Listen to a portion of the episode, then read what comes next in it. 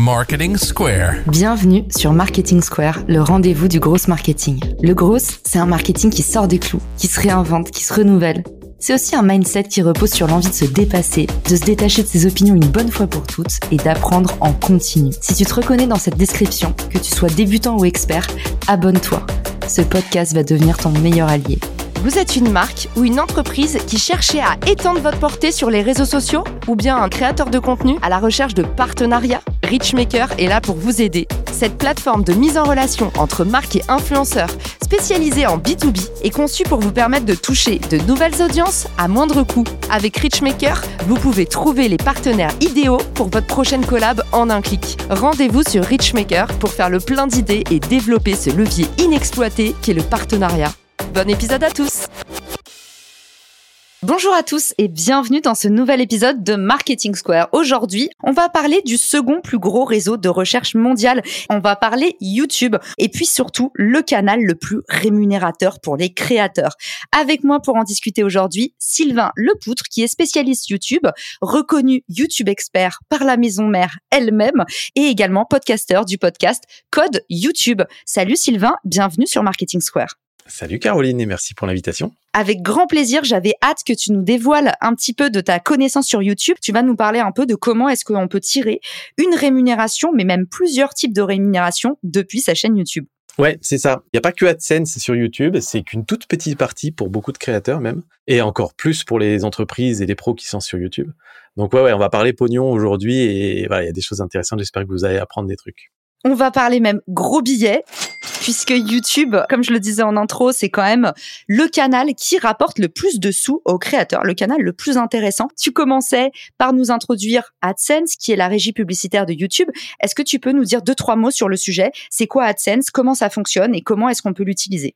Très rapidement, AdSense a été lancé par YouTube au début des années 2010. Et le principe était assez novateur à l'époque, c'était de dire on met des publicités sur la plateforme et on va partager le revenu des publicités avec les créateurs de contenu, ce que n'a jamais voulu faire euh, Facebook, Instagram, etc. à l'époque en tout cas.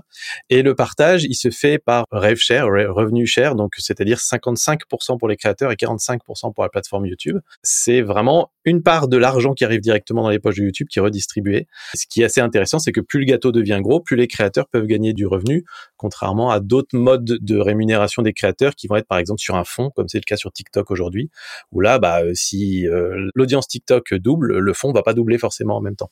Alors une croyance qu'on a beaucoup chez les créateurs et moi-même quand j'ai rejoint le programme YouTube Partner, je l'ai un peu eu.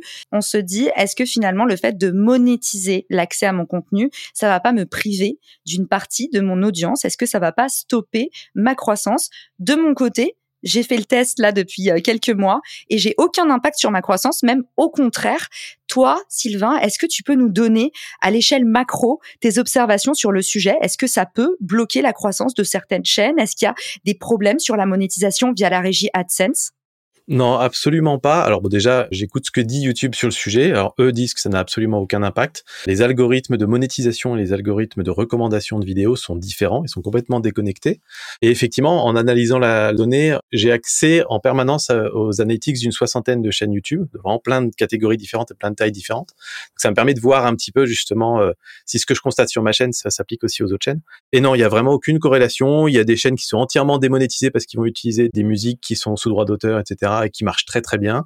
Il y a aussi des chaînes qui se monétisent et qui marchent très bien. Non, il n'y a pas de lien vraiment direct. C'est pas plus mis en avant parce qu'on les monétise comme certains peuvent penser. Il n'y a pas de pénalité si jamais on est démonétisé non plus. Effectivement, j'avais vu tout un sujet sur la chaîne YouTube for Creators. Ils font des choses incroyables sur cette chaîne, donc n'hésitez pas à aller vous renseigner directement à la source parce que pour le coup, ils publient du très bon contenu et il y a souvent des Q&A où ils nous disent de plus en plus de choses sur euh, l'algorithme, comment c'est foutu. N'hésitez pas à aller euh, regarder. Et du coup, comment est-ce qu'on peut tirer des revenus grâce à YouTube? Sylvain, toi tu nous dis il y a 14 sources de revenus, ça me semble énorme.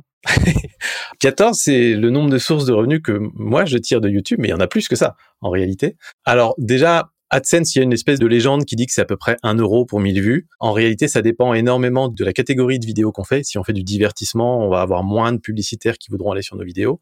Et si on fait des vidéos hyper spécifiques dans un domaine particulier, on va avoir des revenus beaucoup plus élevés parce qu'il y a plus de publicitaires qui vont se bousculer au portillon. Pour donner un exemple, il y a des créateurs qui vont être à 50 euh, centimes pour les 1000 vues à peu près en moyenne et d'autres qui peuvent aller jusqu'à 15 ou 20 euros pour 1000 vues en revenus AdSense. Ça peut être très très variable. Ça varie aussi en fonction de la période de l'année. Vers euh, novembre-décembre, quand il y a les fêtes de Noël qui arrivent, on a des revenus qui sont plus élevés pour 1000 vues. Et globalement, on garde une moyenne de 2, 3, 4 euros par 1000 vues, c'est à peu près pas mal. Et quand je dis que c'est qu'une goutte d'eau, c'est qu'en fait, quand je regarde sur toutes les chaînes que j'ai auditées, donc que j'ai accompagnées, j'essaie d'estimer à peu près leurs revenus directement euh, en provenance de YouTube. Donc AdSense et toutes les autres sources dont on va parler juste après. Et en moyenne, ils sont à peu près à 37 euros pour 1000 vues. J'en ai qui sont à 0 euros pour 1000 vues, mais j'en ai qui vont jusqu'à 1000 euros pour 1000 vues. Un entrepreneur qui, lui, a model énorme. Il fait pas beaucoup de vues, il est méga ciblé, mais il va vendre ensuite derrière des prestats à 4, 5, 6 000 euros à une bonne partie de son audience. Voilà, c'est extrêmement variable. Alors, si tu veux peut-être les différentes sources de revenus que moi personnellement j'utilise, donc AdSense évidemment, moi ça représente 5-6% de mes revenus. On va avoir de l'affiliation, je vais parler d'un produit, d'un service, je vais renvoyer vers un lien Amazon par exemple, bah il y a un petit pourcentage qu'Amazon va me reverser pour avoir envoyé un client par là. Donc l'affiliation Amazon dans le domaine de la photo, j'ai d'autres sites, mais il y en a dans plein de domaines différents. Et là-dessus, Sylvain, ce que tu reçois de vrais revenus par l'affiliation, parce que moi j'en fais un petit peu, j'ai l'impression que c'est anecdotique. En tout cas, c'est assez difficile d'en faire une vraie source de revenus euh, conséquente. Est-ce que toi, tu arrives à avoir quand même des montants qui sont corrects au niveau mensuel? Ça dépend en fait de la thématique de ta chaîne, mais pendant longtemps, ma chaîne photo, c'était des tests de matériel. Donc très logiquement, beaucoup de gens regardaient ces vidéos juste avant d'aller acheter un produit. Et donc euh, là, ça faisait des revenus qui pouvaient être trois ou quatre fois supérieurs à AdSense euh, pour ma chaîne. Donc c'était mon revenu principal pendant longtemps. Il y a pas mal de chaînes tech ou des chaînes beauty aussi qui vont recommander beaucoup de produits qui peuvent pas mal marcher sur l'affiliation. C'est un modèle économique comme un autre. Et là aussi, il y a des chaînes YouTube qui vont être à fond sur une seule source de revenus l'affiliation, AdSense ou d'autres. Et il y en a qui vont vraiment se dire, bah moi je veux multiplier les sources et ne pas dépendre directement d'une grosse source. Intéressant à noter évidemment que comme c'est un principe de pourcentage, plus vous allez vendre ou faire vendre des produits qui sont sur un panier moyen élevé, donc là nous disait Sylvain du matériel de photo ou tout ce qui est matériel tech, plus forcément, vu que vous touchez un pourcentage, vous allez gagner des sous. À savoir aussi que la régie Amazon va accorder des commissions plus ou moins élevées en fonction des catégories produits. Puis dernière chose sur la partie euh, affiliation, vous avez aussi bah, tout l'écosystème des SaaS, donc les logiciels tech. Et là où ça peut devenir vraiment intéressant, c'est que certains programmes d'affiliation en logiciel tech vous proposent en fait des revenus récurrents par mois. C'est-à-dire que si quelqu'un s'inscrit pendant 10 ans à un logiciel que vous avez recommandé, ben vous touchez des revenus passifs chaque mois. Tout à fait. Dans les autres catégories, il y a les systèmes de dons qui sont assez connus. Ça, c'est quand on va faire une chaîne très communautaire, on va parler d'une passion, les jeux de rôle, par exemple. Et on a une communauté qui adore notre contenu et qui veut nous encourager. Et on peut donner des petites contreparties en face. Donc ça aussi, c'est une bonne partie de mon modèle économique pendant un moment sur ma chaîne photo. Après, on va avoir tout ce qui est sponsoring. Les sponsoring, on se rend pas compte, mais ça représente une somme vraiment très importante par rapport à l'affiliation. Ça peut être x10, x20, x100 par rapport à ce qu'on toucherait juste avec de la pub. Donc c'est pour ça qu'il y a autant de créateurs de contenu qui vont prendre des sponsors. Maintenant, pour les pros, les entreprises, c'est généralement un modèle économique qu'on suit pas trop parce qu'on préfère mettre en avant ses propres produits. Sur cette partie-là, ça m'intéresse qu'on fasse une petite parenthèse parce que pour le coup, tu l'as dit, la sponsor, ça drive d'énormes revenus par rapport à d'autres revenus qui sont un peu plus longs à mettre en place. Tout ce qui est euh, retenu sur de la volumétrie, comme par exemple AdSense en fonction des vues ou par exemple l'affiliation en fonction des achats. Là, sur le vous vendez de l'image, donc il y a beaucoup plus moyen de signer des gros billets. Comment est-ce que tu fais, toi, Sylvain, pour aller potentiellement démarcher des sponsors ou alors peut-être où est-ce que tu affiches sur ta chaîne que tu pourrais rechercher des sponsors? Mon cas est pas forcément le meilleur exemple, comme ma chaîne est assez ancienne et bien positionnée sur sa niche. C'est les, sponsors qui me contactent. C'est-à-dire que j'ai entre 15 et 20 propositions par semaine de sponsoring et j'en accepte une ou deux par mois. J'ai plus l'embarras du choix, mais maintenant aujourd'hui j'ai une agence qui gère toute cette partie pour moi, toute la partie négociation avec les marques, qui connaissent mes tarifs et ils les renégocient à la hausse régulièrement. Quand on est un gros créateur de contenu, moi ce que je recommande c'est plutôt de jouer sur ce que j'appelle le business de la rareté, c'est-à-dire de dire ok bah j'ai X vidéos potentiellement sponsorisable dans l'année. Soit vous suivez un peu les règles que j'ai dit, que c'est dans ce cas-là, c'est temps. Les marques vont payer pour avoir un espace d'image sur votre chaîne. Soit tant pis, on les prend pas. Je décourage par contre les créateurs de faire un maximum de contenu tout sponsorisé et très mal négocié pour pas cher, parce que en général, ça donne une assez mauvaise image. Exactement, et ça c'est ce qu'on appelle dans le jargon la pollution d'audience. Plus votre audience est jugée polluer, moins cher vous allez pouvoir vendre vos sponsors. Donc malheureusement, vous rentrez après dans une spirale où vous vendez plus mais pour moins cher. Si on regarde à l'échelle macro, eh ben vous faites pas forcément plus d'argent et vous allez polluer votre communauté. C'est ça. Donc pour les sponsoring, ce qui va être vraiment important, c'est d'avoir une audience qui est fidèle et récurrente. C'est-à-dire que ce qui va intéresser les sponsors, c'est de voir quel va être le nombre minimum de vues et d'engagement qu'il va y avoir sur un contenu, parce qu'ils vont essayer d'estimer que bah, peut-être la vidéo ne va pas dépasser euh, les 1000 vues, par exemple, et donc ils vont prendre ce chiffre euh, plancher pour essayer d'estimer la valeur du sponsor. Alors il y a des outils après pour essayer d'estimer à combien vous pouvez demander un sponsoring.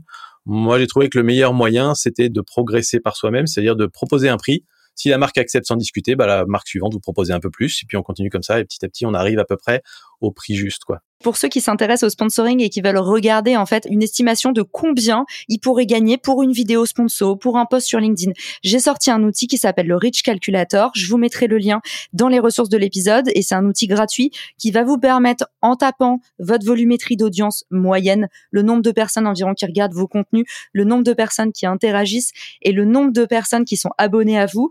On va faire un mix and match et on vous propose un prix moyen. Alors évidemment, c'est un référentiel ça n'aura jamais une granularité folle, mais en tout cas, ça vous permet de savoir à peu près comment vous positionner en fonction des indices publicitaires, c'est-à-dire combien coûte sur ce canal une impression payante, donc euh, une vue payante. C'est vraiment génial cet outil et merci de l'avoir mis en place parce que ça n'existait pas en français à ma connaissance et surtout en gratuit. C'est une bonne base de départ. C'est-à-dire qu'il y a des créateurs de contenu qui savent très très bien se vendre et il y en a d'autres qui ont aucune idée de la valeur qu'ils ont auprès de leur audience. Ils disent bah je fais juste des vidéos pour le plaisir. J'ai eu des mamans par exemple qui étaient hyper suivies, qui avaient des communautés avec 20 30 000 personnes qui regardaient chacune de leurs vidéos et qui faisaient encore des vidéos gratuites en échange d'un produit qui coûte 10 euros. Et je me disais mais c'est pas possible, tu te souvent tellement. C'est vraiment important pour ces personnes-là en tout cas d'avoir un outil qui dit ah mais en fait, je pourrais au minimum déjà demander 1500 euh, euros contre une vidéo. Waouh, euh, je m'en rendais pas compte, quoi. Et en plus, Sylvain, c'est comme ça qu'on a commencé à échanger et conçu cet épisode. C'est depuis les commentaires de ce post sur LinkedIn sur le Rich Calculator. Donc, euh, je trouve ça assez drôle. Exact, exact. Je vais faire rapide pour les autres sources de revenus qui me concernent, mais après, encore une fois, il y en a plein d'autres. Donc, j'ai des prestats externes en photo vidéo, donc plutôt des prestats de formation. J'ai fait des vidéos, par exemple, pour LinkedIn Learning, qui m'ont été achetées donc par la plateforme LinkedIn Learning et pour lesquelles il y a des royalties ensuite. J'organise des stages et des voyages photos. Donc voilà, sur toute la partie photo, j'ai à peu près ça comme source de revenus. Et ensuite, sur ma deuxième chaîne YouTube qui s'appelle Le Coin des YouTubeurs, où là, on aide des YouTubeurs à développer leur audience. Là, c'est un petit peu plus classique, on va dire, comme modèle économique. Il y a de la vente de formation, des euh, petites consultations d'une heure, des audits complets où là, on prend 10, 15 heures, on fait le tour de toute la chaîne et on voit un petit peu ce qu'on peut faire derrière. Des accompagnements beaucoup plus approfondis pour aider soit des boîtes, soit des créateurs à se lancer ou à renouveler leur contenu. Donc on va assimiler ça à du coaching dans l'ensemble. Je donne des cours dans des écoles de pub ou des écoles de commerce aujourd'hui sur tout ce qui est euh, vidéo en ligne et YouTube. Il y en a qui vont faire des conférences, il y en a qui vont créer des apps, il y en a qui vont faire des lignes de vêtements. Enfin voilà, je passe tous les détails, mais il y en a beaucoup, beaucoup d'autres des sources de revenus possibles. Et tout ça, je l'attribue directement à YouTube parce que si j'avais une audience, euh, même Instagram, j'aurais probablement pas fait autant de choses. Aujourd'hui, si tu devais donner quelques recommandations pour des personnes qui veulent aller chercher des clients via YouTube. Comment est-ce qu'il faut se positionner selon toi? Alors, faut noter que YouTube, c'est une plateforme qui est moins facile d'accès que d'autres. Si on regarde un petit peu l'effort qu'il faut fournir par rapport à l'engagement qu'on va obtenir en face, il est très important sur YouTube, de prime abord. C'est-à-dire que euh, si vous devez créer votre première vidéo YouTube, vous avez probablement passé 20 heures, 30 heures peut-être à écrire, à tourner, à monter, à publier, à comprendre comment ça marche, etc. Et vous allez publier votre vidéo, elle va faire 20 euh, vues, peut-être 2 likes, et ce sera vos amis qui auront été voir la vidéo au début, c'est assez peu flatteur. Mais en fait, la vraie force de YouTube, c'est que ça va se positionner à plusieurs endroits du tunnel. C'est-à-dire que c'est une très bonne plateforme pour faire de l'acquisition. YouTube est excellent pour aller trouver la bonne audience pour vos vidéos et donc pour votre entreprise, vos offres, vos produits, vos services. C'est la partie qu'on va appeler acquisition quelque part. Mais quand quelqu'un va regarder une de vos vidéos, il va pas simplement arriver et se dire ah ok je ne connaissais pas cette personne, maintenant je la connais. Il va aussi découvrir quelles sont vos valeurs, voir votre langage corporel, entendre votre voix. Et toutes ces choses-là sont des choses qu'on va généralement faire dans une deuxième ou troisième étape d'un tunnel. Et là elles sont déjà directement dans la première étape en fait en réalité. Et parfois, on peut même les emmener, grâce aux mécaniques d'algorithme de YouTube, donc les recommandations pour le coup, à être dans la partie plus rétention, c'est-à-dire que une fois qu'ils auront vu une de vos vidéos, même si vous vous abonnez pas, YouTube va probablement vous recommander la vidéo suivante et peut-être la suivante. YouTube va faire le boulot un peu à votre place quelque part. C'est cette puissance-là, on va dire, du média vidéo en format long qui est assez unique. Je dirais qu'il y a une autre plateforme qui est encore meilleure que YouTube pour ça, c'est Twitch. Twitch, c'est là où il y a les communautés les plus engagées parce qu'on va passer trois heures pendant une soirée entière avec quelqu'un, comme si on était avec des potes. Mais Twitch n'a pas la partie découvrabilité et, euh, acquisition qu'on peut avoir euh, sur YouTube, par exemple. Donc YouTube aujourd'hui est le meilleur équilibre, à mon sens en tout cas, entre de la pure acquisition comme on pourrait faire avec de la pub ou avec des TikTok par exemple et de la pure conversion, de la pure rétention comme on pourrait faire avec Twitch par exemple. Il y a une chose dont on n'a pas parlé qui me semble essentielle quand on parle de vente. On est sur un podcast marketing, il y a plein de gens qui font du e-commerce qui sont en train de nous écouter. Il y a quand même une révolution qui est en marche sur YouTube. On s'était dit qu'on en parlerait un peu. C'est ce qui s'appelle le y-commerce. Comment est-ce qu'on peut vendre sur YouTube? Et YouTube vient de lancer YouTube Shopping qui fait des intégrations impressionnantes avec des plateformes e-commerce, notamment un vrai gros partenariat avec Shopify. Est-ce que tu penses que ça, ça va pas aussi euh, permettre encore plus de monétiser directement YouTube et notamment mettre un bon coup de boost niveau affiliation. Si, je pense que ça va vraiment faire un pont parce que une des difficultés de la vente sur les réseaux sociaux, quels qu'ils soient d'ailleurs, c'est de faire sortir les gens de l'appli. C'est très difficile quand quelqu'un est sur une session Instagram, qui est en train de se balader, qu'il a juste 10 minutes à tuer, de l'emmener sur un site web, de le faire s'inscrire, de laisser son numéro de carte bleue, etc. C'est pour ça que c'est un tel enjeu en fait hein, pour ces plateformes-là de pouvoir intégrer de la vente et que YouTube le fasse avec Shopify. Je trouve que c'était vraiment intéressant. C'est pas avec n'importe quel partenaire et du coup Shopify en particulier pour toutes les personnes qui vendent leur savoir, leur connaissance ou leur expertise, je pense que c'est vraiment parfait. C'est-à-dire que vous pouvez mettre une heure de consultation directement bookable sur votre page YouTube en un clic. Et ça, c'est quelque chose qui est assez révolutionnaire. Il n'y a plus besoin d'aller sur un site web, de lancer un navigateur et tout ça. Donc, j'ai hâte de voir où ça va aller. À mon avis, il va y avoir des nouveaux modèles qui vont sortir, peut-être des nouvelles offres de prix, des nouveaux produits, peut-être des mini-produits, des mini-transactions. Plutôt, par exemple, de vendre une heure de consultation à 150 euros, bah, il y aura peut-être 10 euh, minutes découverte à 3 euros ou à 15 euros et euh, qui amèneront à autre chose. Peut-être y avoir une étape intermédiaire. Mais j'ai hâte de voir un peu ce que les pros vont réussir à faire avec ce nouvel outil. Et ça, ça vous permet non seulement d'étendre vos revenus en tant que créateur, parce que vous pouvez faire la promotion d'autres marques en ayant un minimum de friction, parce qu'on sait très bien que quand on renvoie les gens vers la description, on perd énormément en conversion. Et puis, bah, derrière, ça vous permet aussi de pousser vos propres produits.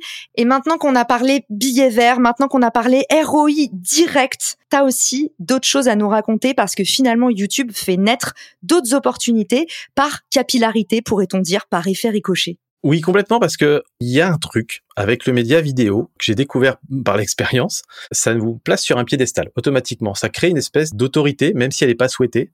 Je donne l'exemple sur ma chaîne photo. J'ai toujours dit, je suis un amateur, j'apprends la photo, je ne suis pas du tout un professionnel. Et j'ai eu tout le temps, tout le temps, des gens qui me contactaient en disant, bah toi qui es un pro de la photo, est-ce que tu peux m'aider dans ça, ça, ça et ça? C'est la même chose pour la chaîne du coin de youtubeur, c'est la même chose pour plein de créateurs que j'accompagne, et c'est quelque chose sur lequel les entreprises ne savent pas trop en tirer profit encore. Il y a des expertises de fou dans les entreprises et elles restent dans l'ombre. Et je pense que de mettre cette expertise en avant, ça peut vraiment aider à poser une, une expertise. Quelqu'un qui a fait ça très bien, c'est le CEO du slip français. Il a fait ça il y a quelques années. Il avait une toute une série sur YouTube qui s'appelait J'y vais mais j'ai peur sur la création d'entreprise. Donc, il faisait pas du tout des vidéos sur comment fabriquer des slips ou des chaussettes. Et ces vidéos étaient vraiment des références pour tous les entrepreneurs qui voulaient se lancer. Et on s'est dit, mais voilà, ce type, euh, dans le milieu entrepreneurial, il pèse, il a une vraie parole, il est censé, il a des choses assez intéressantes à dire. Et cet argument d'autorité, là, quelque part, ça va aussi faire vendre. Ça va non seulement faire vendre par ricochet, parce que les gens, une fois qu'ils vous ont vu une deuxième, troisième ou quatrième fois, ils vont dire, OK, je sais que c'est avec cette personne que je veux bosser. Et sinon, ça va se faire aussi dans l'autre sens, c'est-à-dire qu'il y a des personnes qui vont vous contacter. Vous les connaissez pas et elles vous suivent et elles vont un jour dire, OK, j'ai vu vos vidéos, je pense qu'il y a quelque chose de super intéressant à faire ensemble. Ça peut être des partenaires commerciaux, ça peut être plein d'autres choses. Et vous-même, après, quand vous avez créé une communauté autour de vos produits, autour de vos services ou de votre passion, ça va vous permettre de mobiliser votre communauté. Vous pouvez faire du développement de produits en les sondant, en les utilisant, un peu comme on fait dans du crowdfunding, par exemple. Vous pouvez faire des collaborations avec d'autres créateurs de contenu ou d'autres personnes qui sont un petit peu sur des niches similaires à la vôtre, des crossovers. Ça permet de développer son réseau. Un truc qui est hyper puissant aussi, il y a beaucoup d'entrepreneurs qui viennent me voir avec cette envie-là. Ils disent, là aujourd'hui, je veux faire une chaîne YouTube à mon nom. Je vais parler évidemment de ma boîte aujourd'hui, mais je voudrais que si demain je change d'aventure ou que j'ai envie de parler d'autre chose, l'audience puisse me suivre. Et donc en fait, de créer une audience, ça vous permet de gagner une liberté de lancer des nouveaux projets parce que vous savez que vous avez cette audience captive qui est là pour vous, qui vous connaît, qui connaît vos valeurs et qui a envie de vous suivre dans toutes vos aventures en fait. Et ça c'est assez puissant.